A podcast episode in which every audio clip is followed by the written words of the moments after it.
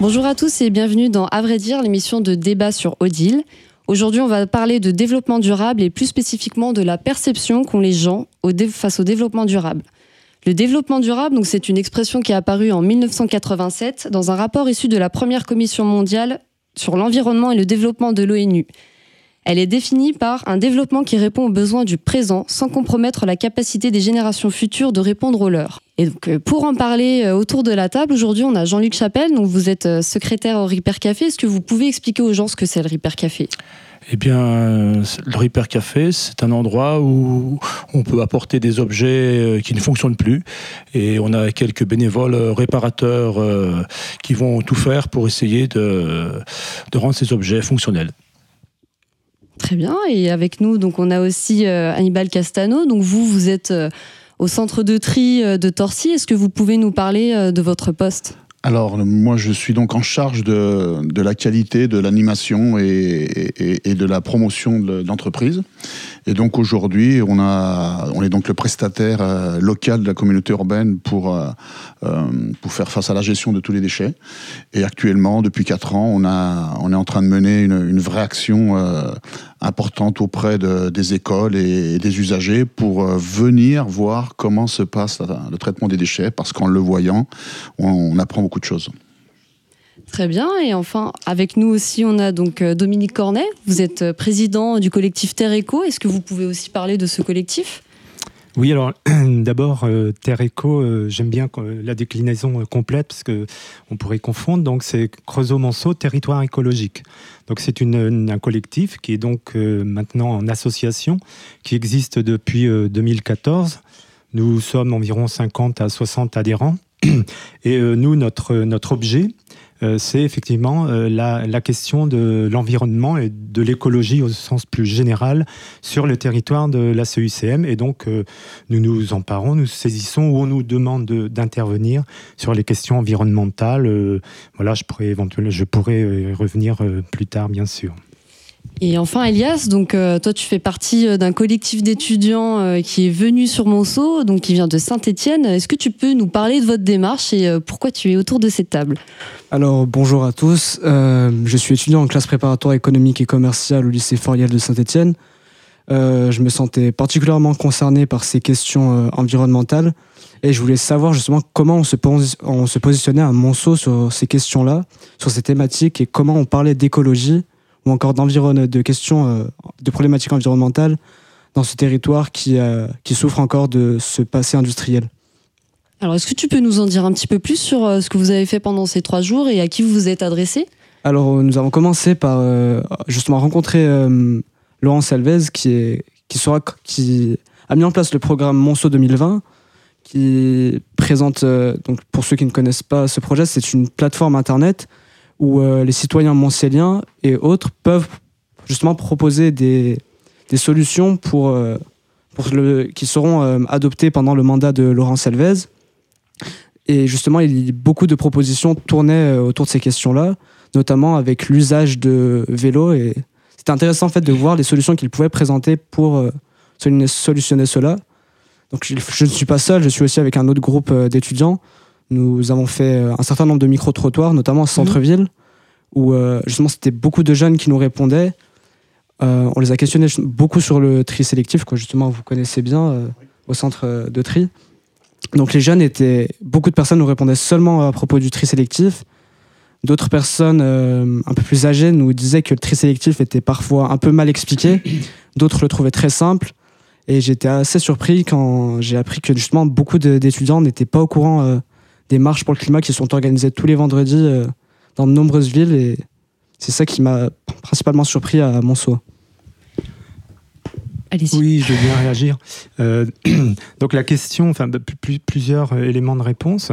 Donc par rapport à, la question de, l'écologie sur Monceau et d'une façon plus générale sur Creusot-Monceau, euh, donc on est sur un territoire qui est historiquement euh, industriel, plus industriel sur le Creusot, plus minier, sur, Monceau. Donc avec une histoire qui est très, une histoire qui est vraiment très très prégnante, quoi, très présente.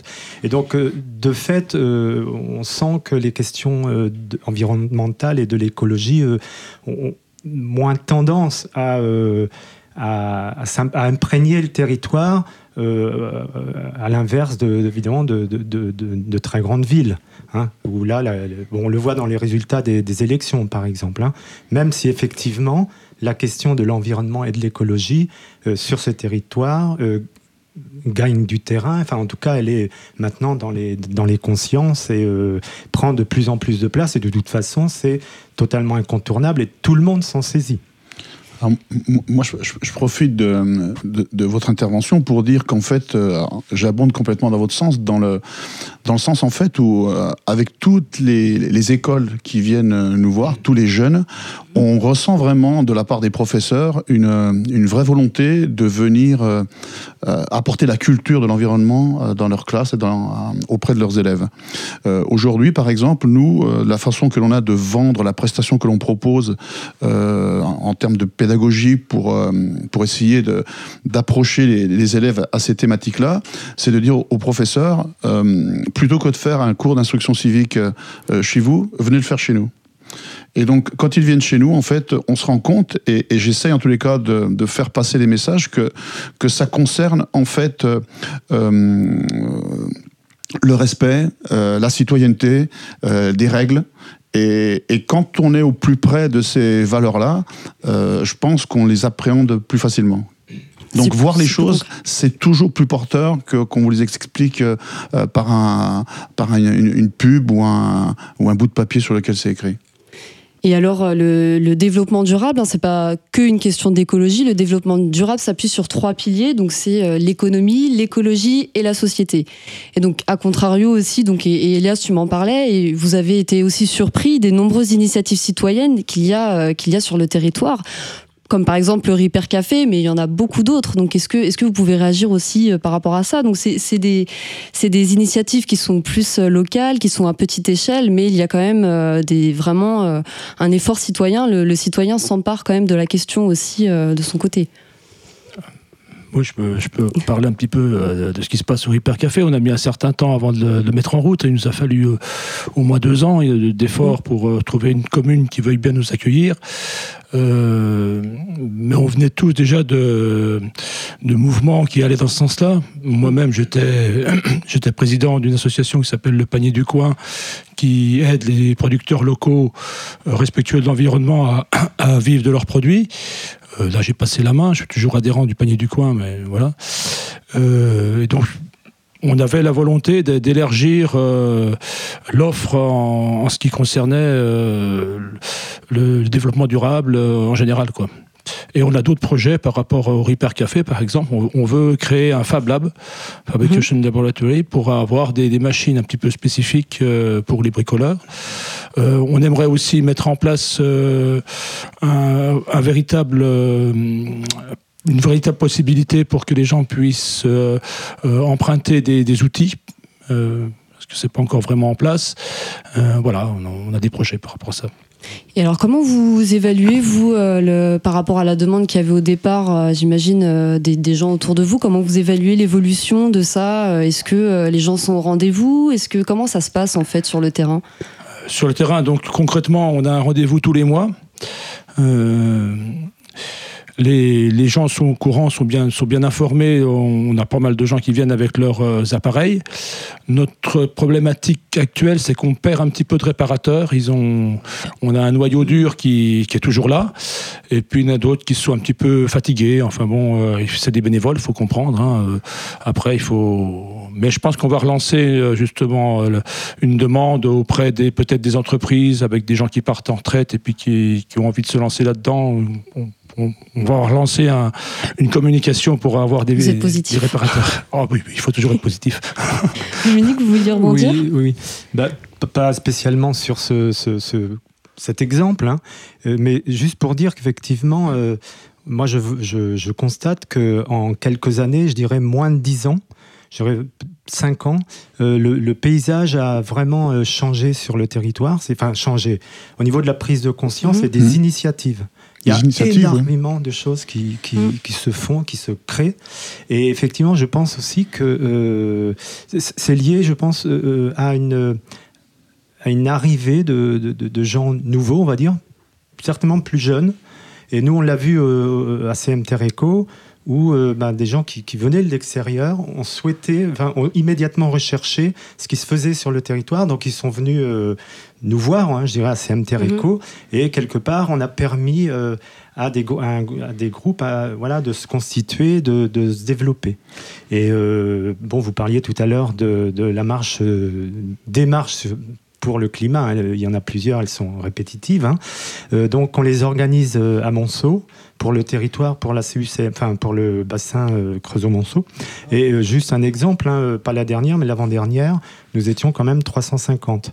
Et ce qui est c'était, on était euh, vraiment, euh, voilà, il y a vraiment quelque chose qui est en train de se passer, qui est incontournable. De toute façon, cette, cette question, elle est incontournable. Je pense qu'effectivement, il y a plusieurs initiatives qui sont en train d'être prises. Alors, sans, sans anticiper euh, la réflexion de, de, la communauté urbaine qui, qui vraiment, depuis cinq ans, a, a, vraiment changé quelque chose, par exemple, sur la qualité des collectes. La qualité des collectes, on a eu beaucoup de problèmes au début à, à Creusot-Monceau Recyclage, puisqu'on avait un taux de valorisation qui était euh, pratiquement à 50%. C'est-à-dire, on recevait 100 tonnes, on valorisait 50 et on, on, on enfouissait 50. Mhm.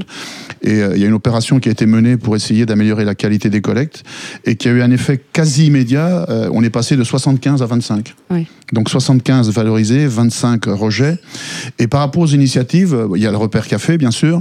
je crois savoir que la, la communauté urbaine a aussi dans sa réflexion d'essayer de mettre en place euh, une ressourcerie, une, recycle, une mhm. recyclerie. Je suis allé à, à, Guignon voir un petit peu comment comment ça marchait. Alors on m'a un petit peu missionné pour voir comment ça marchait, et on se rend compte en fait de la quantité de choses que les gens apportent en déchetterie à des fins de, de les jeter, de, de, les enfouir. Et, et donc c'est euh, une ressourcerie par exemple. Le, le but c'est vraiment de récupérer un tas de matériel euh, et, et, de le proposer à des à des prix euh, euh défiant toute concurrence. Et on se rend compte qu'il y a une population vraiment très intéressée à, aller euh, se servir dans, dans ce type de, de, stock de, euh, d'objets euh, qui, sont qui sont destinés à, à être perdus, jetés, et il y a vraiment des gens qui peuvent en récupérer beaucoup, beaucoup. Juste un mot, si je peux, sur les, pour rebondir par rapport aux, aux, déchets. Je pense que c'est vraiment un enjeu important hein, que de, de mieux les recycler. Enfin voilà, qu'on qu'on a une valorisation. Mais je voudrais quand même euh, insister sur un point, c'est que euh, le mieux, ce serait d'abord, le mieux, c'est de ne pas faire de déchets. Le meilleur hein déchet, celui qu'on ne produit pas. Voilà, le meilleur déchet, c'est comme, euh, comme l'énergie, hein, celui qu'on ne produit pas, et c'est l'énergie, euh, la première énergie qu'on économise, c'est celle qu'on voilà, qu'on ne consomme pas. Et vraiment, là, l'enjeu, il est fondamental sur les, sur les déchets, c'est-à-dire qu'on doit diminuer drastiquement la, la, production, et ça, met, ça interpelle bah, le, tout le milieu économique, les entreprises, etc. Enfin, il y a la question des emballages, des suremballages, des sur-sur-emballages. Il y a la question de la consommation. Hein, euh, Il faut savoir que euh, voilà, euh, on, on, a des chiffres hallucinants sur les déchets alimentaires qui sont jetés. Il, voilà, ça c'est pas possible. Donc ça, il y, y, a une vraie question là. C'est effectivement c'est important de bien traiter les déchets, de, de, de les valoriser, mais Mieux, il faut moins consommer. De voilà. toute façon, la question aujourd'hui, c'est pas de la question centrale, c'est de moins consommer. Alors actuellement, il faut savoir que il y a, euh, le gouvernement est en train vraiment de, euh, à l'horizon de 2025, normalement, on ne doit plus euh, enfouir de plastique. Donc là, il y a vraiment un challenge à mm. relever. Et 2025, c'est très très loin, mais c'est très très près mmh. aussi. Et donc, il y a déjà des actions qui sont entreprises pour, euh, comme euh, euh, disait mon collègue, euh, pour éviter de produire ben des, les pailles, les pailles pour les, les verres en plastique, les, les, touillettes en plastique, les, les, les, les cotons-tiges, où là, c'est vraiment c'est le poison de, des déchets. Et donc, petit à petit, normalement, il doit y avoir des actions qui vont mener à éliminer c'est euh, ce type de déchets, comme on a déjà commencé depuis 5 ans, par exemple, dans les grandes surfaces, à éliminer les sacs plastiques quand on va mmh. peser les fruits. Euh, on essaie de, de, prendre des emballages qui vont pouvoir être réutilisés ou, ou valorisés. Donc, euh, il y, a, y, y, a, vraiment quelque chose de fondamental à, qui doit changer et, et qui doit être accepté par les, par les usagers, par la population. C'est ce que j'allais dire. Est-ce que vous, vous sentez une prise de conscience de, de ça, puisque vous êtes témoin et que, que vous avez face à vous les citoyens? Est-ce que vous, est-ce prennent conscience de l'ampleur de, de, ça Oui, euh, oui, je, je l'ai dit tout à l'heure, quoi. Mais c'est très clair que euh, voilà, on a cette euh, cette prise de conscience, et, elle est là, quoi. Hein, c'est manifeste. Bon, après, ce que je peux rajouter, c'est que au regard de l'urgence, de l'urgence totale dans laquelle on est, totale, mm-hmm c'est un peu lent et que euh, c'est toujours trop lent. Euh, oui, alors après, bon, bah, je sais pas comment on peut interpréter mes, mes propos, mais euh, voilà, au niveau des des, des mises en œuvre publiques, on n'est pas on n'est pas au rendez-vous. Voilà. Donc l'écologie, elle doit être mise au centre. Hmm. Et tout doit s'organiser autour de l'écologie. L'écologie, elle ne doit pas être un, un chapitre supplémentaire mhm. qu'on vient coller ou quelque chose qu'on met dans les annexes ou en disant c'est très très important. Non, l'écologie doit être au centre de tout et euh, ça doit être la matrice. Après, ce qu'il y a, c'est qu'il faut, il faut que la, population puisse avoir une offre euh, qui remplace un petit peu euh, des habitudes, des traditions, des, bon, des mauvaises habitudes très souvent, mais ça prend du temps. Ça prend du temps. Et aujourd'hui par exemple on a plus le temps. on a oui je sais bien. Je sais bien. Mais je je dis toujours à mes visiteurs vous savez il y a regardez un gobelet en plastique un gobelet en plastique, le, poison que c'est. Et, je dis aux élèves, est-ce que vous, vous, avez une idée de, du nombre de gobelets plastiques qu'on consomme en un an, euh, qui n'est pas passé devant une machine où on met un euro, euh, pour, euh, on appuie sur un bouton, un café, un chocolat, il y a un verre en plastique qui tombe, c'est un déchet qui dure 20 secondes. Il dure 20 secondes. Et, sur le ton de l'humour, je leur dis si le café est très chaud, il dure 40 secondes. Et il y a toujours une poubelle à côté. Et eh bien, des verres comme ça, des gobelets en plastique, où on a beaucoup de mal aujourd'hui à, les valoriser, on en consomme en France tous les ans 5 milliards. 5 milliards. Et donc 5 milliards de verres en plastique destinés par exemple à l'enfouissement, eh ben, il faut creuser un trou de, de 500 mètres sur 100 mètres sur 10 mètres de profondeur pour enterrer ça tous les ans. Donc ça, ben, comme disait euh, monsieur, euh, il faut euh, qu'on, il faut plus qu'il y ait de gobelets en plastique. Et peut-être qu'un jour la machine ira marquer, ben, si vous n'avez pas votre verre, mettez pas votre pièce parce que nous on fournit que le chocolat ou le café quoi. Et, il va falloir changer des comportements pour réduire un tas de déchets aujourd'hui inutiles mais euh, je dis aussi euh, à mes visiteurs, en fait, les personnes, on a beaucoup de mal à rejeter un certain confort. Parce qu'on recherche le confort en permanence. On recherche le confort. Personne n'a envie de revenir au temps des hommes préhistoriques. Et bon, alors, c'est la caricature un peu. c'est la caricature. C'est la caricature. mais c'est le coup des chandelles et, des cavernes. non, c'est pas possible. Ça. Le, problème, c'est que très souvent, en touchant au confort des gens, euh, il faut qu'il y ait vraiment une prise de conscience pour changer euh, des méthodes, des habitudes et revenir à des choses plus, euh, euh, plus en rapport avec la protection de notre environnement. Euh, je voudrais ajouter au propos du Repair Café, ce qu'on constate souvent, c'est qu'on a des appareils qui ne sont pas conçus pour être réparables. Mm. Alors, ça serait bien qu'il y ait une volonté gouvernementale pour imposer aux industriels de faire des appareils qui soient réparables. ça, c'est vrai. Aujourd'hui, aujourd'hui, programmée, par exemple. Bah pas seulement. C'est simplement euh, un, appareil qu'on peut, on peut pas dévisser. Mm. la, vis, ça peut être pour être vissé, mais jamais, jamais dévissé.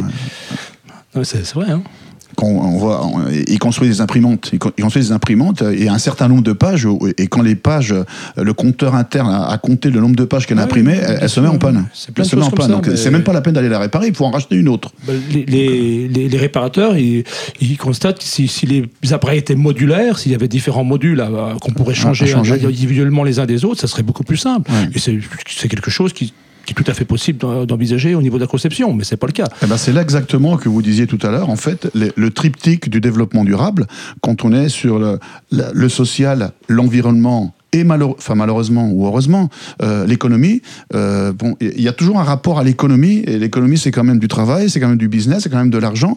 Donc à un moment il faut savoir euh, qu'est-ce qui est prioritaire hein. et moi je suis assez d'accord avec avec monsieur. Je pense que l'écologie devrait prendre en tous les cas une part beaucoup plus importante que ce qu'elle prend aujourd'hui. Et très souvent la finance est, est, est son pendant négatif et alors, euh, pas forcément, peut-être que le local permet aussi, euh, le milieu associatif, etc., de développer une économie sociale, solidaire et éthique. C'est ce qui arrive, hein. c'est ce qui se passe euh, aussi. Est-ce que... Bien sûr, enfin, on parle d'emploi, c'est fondamental, on parle d'économie, mmh. enfin, je veux dire, il n'y a pas de système sans économie. c'est incontournable. Mais justement, par rapport à les propos qu'on a actuellement, c'est-à-dire qu'on voit bien que euh, la question de l'écologie, elle, est, elle génère une autre forme d'économie, enfin celle que vous venez de, mm-hmm. souligner, hein, l'économie sociale et solidaire, mais qui n'est pas une sous-économie. Contrairement à ce que souvent on mm-hmm. essaie de nous. Hein, donc c'est encore un petit truc à côté. Hein. Mais non, pas du tout, c'est une véritable économie. Mhm. Donc, euh, et, euh, avec l'environnement, euh, avec la, question de l'écologie au centre, on crée de l'emploi. Alors sur, le, sur les énergies renouvelables, sur le bâtiment, il y a une très, très, on est, il y a une très grande carence hein, au niveau de la formation des, des, artisans. Mhm. Et il y a, on a un bâti, un parc donc au niveau de, des, des, logement, pardon, euh, où il y a un travail considérable à faire sur les questions de l'isolation. Voilà. Et là, on a un vivier d'emploi considérable sur l'agriculture. Ah, ça, c'est notre cheval de bataille à CM Eco, c'est la question de la pro bio et locale dans les cantines scolaires. Fondamental, parce que un enfant, euh, il est en constitution, hein, euh, notamment par rapport à la question de son système endocrinien. Donc là, c'est vraiment fondamental. La question de l'alimentation dans les cantines, c'est fondamental. Et là, on a un vivier d'emploi avec l'agriculture, mhm. avec en diversifiant, etc., et en étant sur une approche locale. Voilà, il faut relocaliser l'économie, ça c'est très très important. Hein, déjà pour les des questions euh, je de, pense, je pense que, je pense que ça, carbone. Nécessite, ça nécessite aussi de mieux l'expliquer aux gens, parce que quand vous dites que ça donne des emplois, il y a des gens qui vont vous dire on perd des emplois aussi d'un autre côté. Donc est-ce qu'on en gagne plus, est-ce qu'on en perd plus? Et à un moment, il faut que tout le monde aussi euh, puisse. Euh, tac au tac, le bio emploie 2,5% de plus de personnes que l'agriculture conventionnelle. Voilà. Hmm. Elias, tu voulais peut-être rebondir aussi avec les témoignages que tu as entendus des habitants? Donc déjà, je voulais rebondir un peu tout à l'heure, justement, quand vous parliez euh, des changements dans les prises de conscience. C'est assez intéressant ce que vous dites parce que justement, les entreprises, elles attendent pour euh, passer à la transition écologique ces changements dans les mentalités parce que ce changement, il faut en fait euh, essayer de répondre à une demande qui soit solvable. Donc il faut que déjà les consommateurs ils soient, ils se sentent concernés par ces questions-là.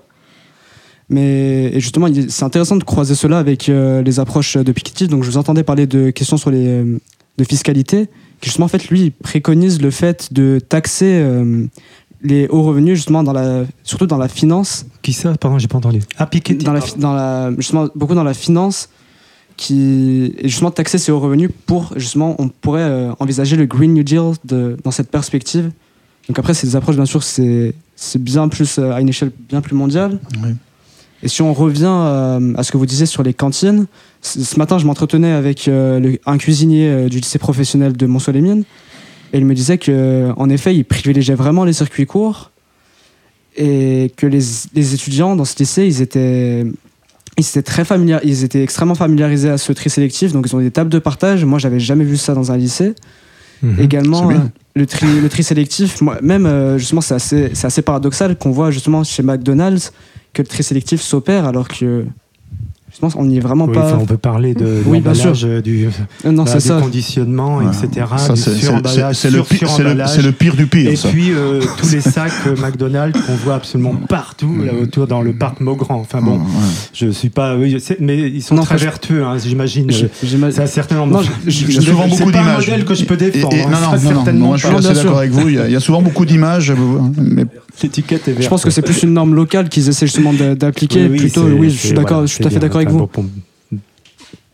Et alors peut-être pour conclure, euh, est-ce que, est-ce que vous pouvez me dire pour vous euh, quels sont les plus gros obstacles en fait euh, au fait que ce ne soit pas une priorité pour tout le monde, donc au niveau des pouvoirs publics, mais au niveau du citoyen lambda ou au niveau des associations et des entreprises? Est-ce que c'est un manque de temps? Est-ce que c'est un manque d'information? Est-ce que c'est hmm. Enfin, est-ce que est-ce que c'est aussi le, sentiment de perte de contrôle aussi hein, Ça peut, enfin, psychologiquement, c'est aussi, euh, aussi difficile de faire face à, à la crise euh, écologique qui, enfin, qui est impalpable et énorme. Je, vais tenter une réponse. je laisserai la parole à mes collègues, bien sûr. Euh, je pense que si on, est vraiment conscient de, de l'urgence dans laquelle on est, il faut réorienter l'économie, enfin les la fiscalité euh, et, euh, et l'investissement de l'État, mais également de l'Europe, sur la transition écologique. Voilà. Et là, effectivement, on passe pas d'un système à un autre comme ça, c'est pas facile. Hein. Mais le levier, il est là. C'est le levier, il est autour des, des, des lois, des politiques. et puis des politiques, évidemment, hein, bien sûr. Et de, c'est un choix. C'est un choix politique, en fait. C'est-à-dire, l'argent, on le met là maintenant parce que c'est ça l'urgence. Donc, euh, le, pour l'instant, ce, ce levier-là, euh, on ne l'a pas utilisé. On fait mine de l'utiliser, on ne l'a pas utilisé. Moi, si je pouvais rajouter quelque chose par rapport à l'expérience qu'on a au, travers de, la société où on reçoit beaucoup de gens, je pense qu'il faut beaucoup informer. Il y a les gens, les, les, gens ne savent pas. Il faut beaucoup informer et surtout faire en sorte que nous soyons euh, dans une logique euh, pédagogique de d'information à l'habitant et qu'on n'arrive pas à obliger les gens. Parce que si on oblige les gens et si on commence à, à, à, à lever le bâton euh, euh, aussi drastiquement par exemple que celui qui est pris sur l'autoroute à 180 au lieu de 140 ça marchera pas. Euh, la France est un pays un petit peu on n'est pas comme les Scandinaves ou comme les Nordiques. On n'a pas encore intégré totalement ça. Et je pense qu'il faut beaucoup informer beaucoup démontrer. Et je sais qu'à nous à CMR quand on reçoit soit des groupes, très sincèrement, et, les gens quand ils repartent, euh, il y a quelque chose qui a changé. Donc euh, on, a vraiment euh, le sentiment de contribuer au développement durable pour essayer de au moins faire réfléchir et changer quelques comportements au quotidien. Alors moi je suis d'accord avec ce qui a été dit avant. Hein. Euh, seulement il faut avoir conscience que les problèmes écologiques euh, nous entraînent vers un futur qui n'est pas du tout celui qu'on peut, euh, on aurait pu avoir rêvé dans notre jeunesse par exemple. Hein. Donc il faut en avoir conscience, mais ce futur-là est pas forcément euh, plus mauvais que celui qu'on imaginait. Il a d'autres aspects qui sont positifs et je pense qu'il faut nous associations locales, on doit démontrer qu'il y a de la joie dans dans le passage euh, vers cette nouvelle société. Quoi. D'accord. Elias, est-ce que tu veux rajouter quelque chose? Bah Justement, ce qui, euh, Monsieur Castano nous parlait euh, de l'information vis-à-vis de la population. C'est assez intéressant ce que vous dites, parce que hier, justement, je m'entretenais avec une, une, dame, et elle me disait que parfois, elle, elle, était embêtée par le tri sélectif. Donc oui, je parle encore du tri sélectif, parce que faut savoir que pour beaucoup, l'écologiste, ça, se résume à cela. Oui, c'est pas que ça. Hein. oui. C'est très réduit. Oui, bien sûr. Là, effectivement, il y a du travail. Hein. Là, il y a du travail. Hein. justement, cette, cette, même dame me disait que parfois elle avait du mal avec ses déchets, elle devait avoir son petit carnet qui était donné par euh, la collectivité. Vous aurez dû lui donner mon adresse pour qu'elle vienne nous voir et je pense qu'elle aurait tout compris. J'espère qu'elle nous regarde et qu'elle le bon, sait. Bah, J'espère qu'elle va le faire parce que c'est tellement simple, c'est tellement simple. Oui, bien sûr. Voilà. Et elle pense justement après, oui, je pense que c'est si les gens ne sont pas assez informés, je pense qu'il faut s'éduquer sur beaucoup de sujets, pas que sur l'écologie, etc. Mais je pense que oui, le manque d'information peut limiter les gens. Il faut les deux, il hein. faut de la mm. pédagogie, hein, bien sûr. sûr mais ça il faut les, leviers politiques, il faut les voilà, il faut les des, volontés affirmées, des volontés, affirmées, les mm. moyens qui vont mm. avec, et puis bien sûr euh, le travail de, pédagogie. Alors nous, associations, on y concourt, enfin tous là autour de cette table, mais c'est pas suffisant. Ça sera jamais suffisant s'il n'y a pas le un appui politique s'il n'y a pas un appui, s'il n'y a pas les politiques publiques euh, volontaristes, ça sera jamais suffisant. Bien sûr. Oui. Donc repolitiser, informer et rester positif, encourager les associations. c'est joyeux l'écologie. Voilà, c'est hein. joyeux. La transition, ça peut être super chouette. Et eh ben on va finir sur cette note-là. Merci beaucoup euh, d'être venu euh, et puis et puis euh, à une prochaine émission. On vous encourage à partager le débat sur les réseaux sociaux et autour de vous. Merci à tous. you